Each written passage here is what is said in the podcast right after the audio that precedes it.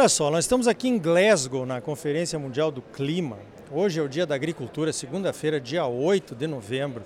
Está acontecendo de tudo aqui.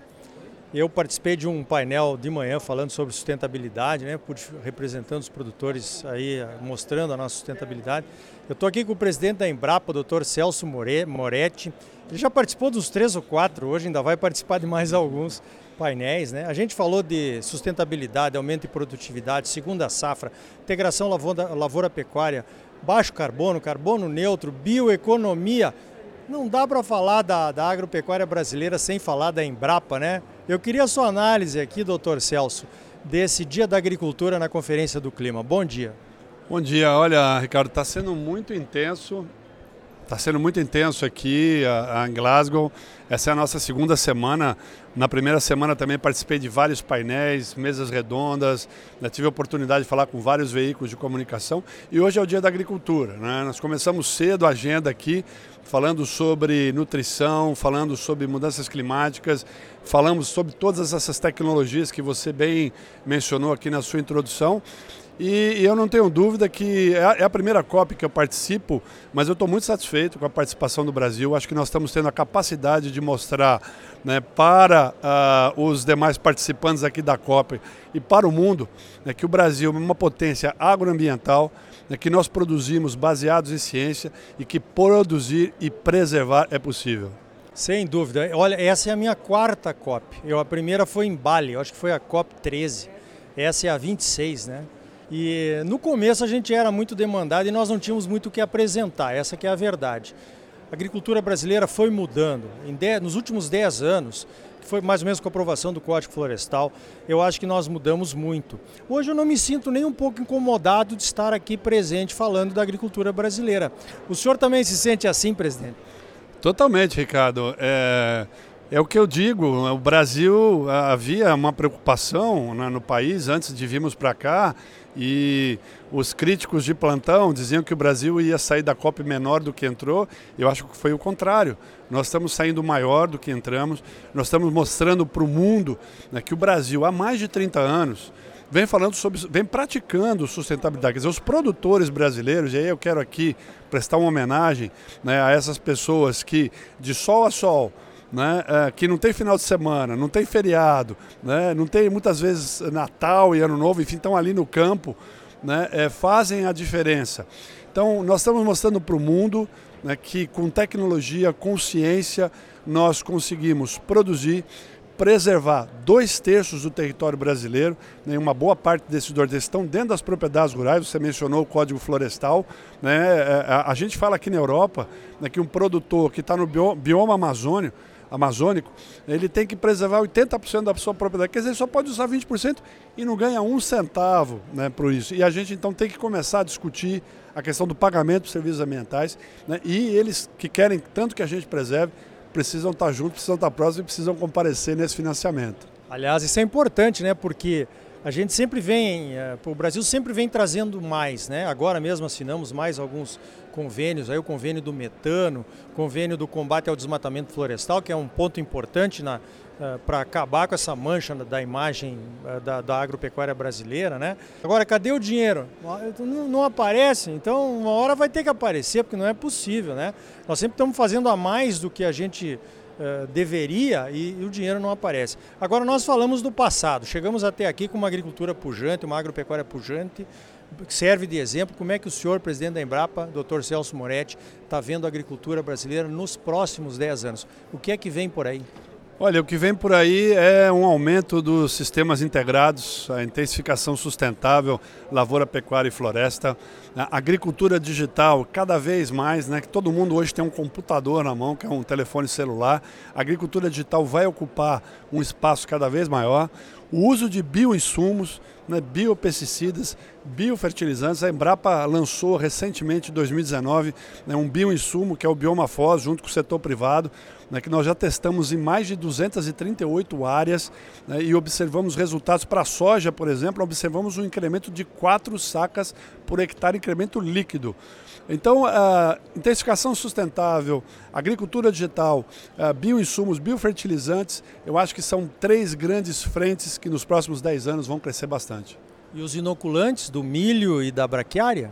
Sim, né, nós já temos aí alguns exemplos, o próprio Aprinza, que é um produto que nós lançamos recentemente, né, as variedades de forrageiras adaptadas né, para o Nordeste, nós fazemos um trabalho em parceria com a CNA né, para buscar soluções de, de, de forrageiras para o semiárido brasileiro. Olha, eu não tenho dúvida que usando 7,6% do nosso território hoje, né, que nós já usamos, né, nós vamos seguir alimentando, é, já chegamos a 800 milhões e vamos rapidamente passar de um bilhão de pessoas que alimentamos em todo o mundo. Isso é muito bom, né? Esse acordo que foi assinado aí, da redução das emissões de metano, em função, o Brasil tem um, um, dos maiores rebanhos mundiais, né? É o principal exportador de carne bovina hoje do mundo. Preocupa, tem muito produtor preocupado, dizendo, puxa, será que nós vamos ter que reduzir o rebanho? Como é que é esse negócio do metano? Foi meio que uma surpresa. Como é que a Embrapa vê essa questão? Olha, nós vemos com tranquilidade porque, na verdade, né, a, a, a, ciência e a tecnologia que nós vemos desenvolvendo ao longo dos últimos anos, né, elas vêm apoiando o produtor a ser mais sustentável. Né, e, e, e eu não tenho dúvida que, primeiro, acho que precisa ficar claro é, que esse é um compromisso global de redução de 30%. Então não é que o Brasil vai ter que reduzir 30% a sua produção de metano. Segundo, né, que precisa outro ponto que precisa ficar bem claro, né, que os países, né, vários países aí que foram grandes que pressionaram por esse acordo, né, eles têm uh, produção de metano em grande quantidade, né, quer seja por uh, uh, gás natural, quer seja por outras atividades industriais. Então eles precisam vir e mostrar claramente como vão contribuir.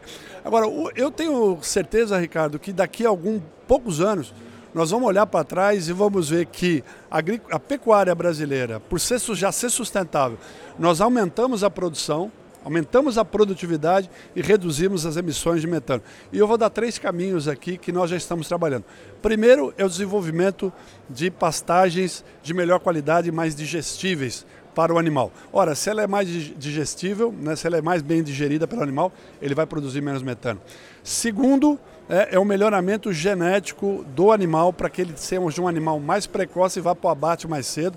Nos últimos 10 anos nós diminuímos de 48 para 36 meses a janela de abate. E em terceiro lugar, o uso de aditivos a, a serem colocados ali na ração dos animais. Né? Existe uma empresa multinacional que já está trabalhando com isso, está colocando no mercado inclusive esse produto. E nós na Embrapa e outras instituições vemos tra trabalhando com outros aditivos como tanino, como óleos essenciais que vão ali ajudar na questão da metabolização do alimento para reduzir o metano. Então, tem essas questões de redução da emissão e, obviamente, tem toda a parte de compensação das emissões. Né? Os sistemas de LPF, né, o que nós já fazemos, contribui para a redução da, da, emissão. Então, eu não tenho dúvida que em poucos anos nós vamos ver né, que o, o Brasil né, se saiu muito bem, é, aumentou a competitividade né, e reduziu a produção de metano. Para encerrar, presidente Celso Moretti, eu sei que estão lhe esperando numa outra reunião ali. Ano que vem, em junho, Famato Embrapa Show. Nós estamos trabalhando, recomeçamos o trabalho com o Auster lá da Embrapa Agro Silvio Pastoril de Sinop. Eu vou participar junto com a Famato. A nossa expectativa é muito grande de trazer tecnologias que são desconhecidas lá dos produtores do estado de Mato Grosso. Qual é a expectativa da Embrapa? Olha, nós vamos estar lá, eu quero ver se inclusive consigo encaixar na minha agenda esse, esse evento lá no Mato Grosso. Eu digo dioturnamente para os nossos pesquisadores que o, no, o nosso negócio, a nossa missão é prover soluções para resolver os problemas do agro brasileiro. Então a gente pode publicar artigo, pode orientar estudante, mas o nosso foco é resolver problemas do agro brasileiro. E não vai ser diferente lá no Mato Grosso. Nós vamos levar tecnologias já consagradas e outras novas para melhorar ainda mais a competitividade do estado do Mato Grosso. Presidente Celso Moretti, parabéns pelo trabalho e muito obrigado pela sua participação aqui no Momento Agrícola. Obrigado, Ricardo. Um grande prazer, um grande abraço. Então tá aí. Olha, muito importante a presença da Embrapa ao vivo lá em Glasgow, na Conferência do Clima, com o presidente Celso Moretti, e também as participações de outros pesquisadores da Embrapa que participaram direto do estande que também foi montado em Brasília para fazer esse bem bolado aí. A Embrapa, com a sua credibilidade, ela traz a ciência, traz a informação científica para esse debate do clima que é sempre muito recheado, né? De políticas, politicagens e fake news. Você é sempre muito bem informado, ligado aqui no Momento Agrícola. crédito, a mola propulsora do agro brasileiro, nas mãos dos produtores associados ao cooperativismo. Sicredi, gente que coopera cresce. Associe-se ao Sicredi e venha crescer conosco. Sistema sindical forte e agropecuária próspera. Sistema Famato Senar. Trabalhando para aprimorar conhecimentos, melhorar vidas e garantir uma produção agropecuária mais sustentável e lucrativa para os produtores associados. E um Brasil melhor para todos nós. Por hoje vamos ficando por aqui. Então até a semana que vem com mais um Momento Agrícola Mato Grosso para você. Até lá!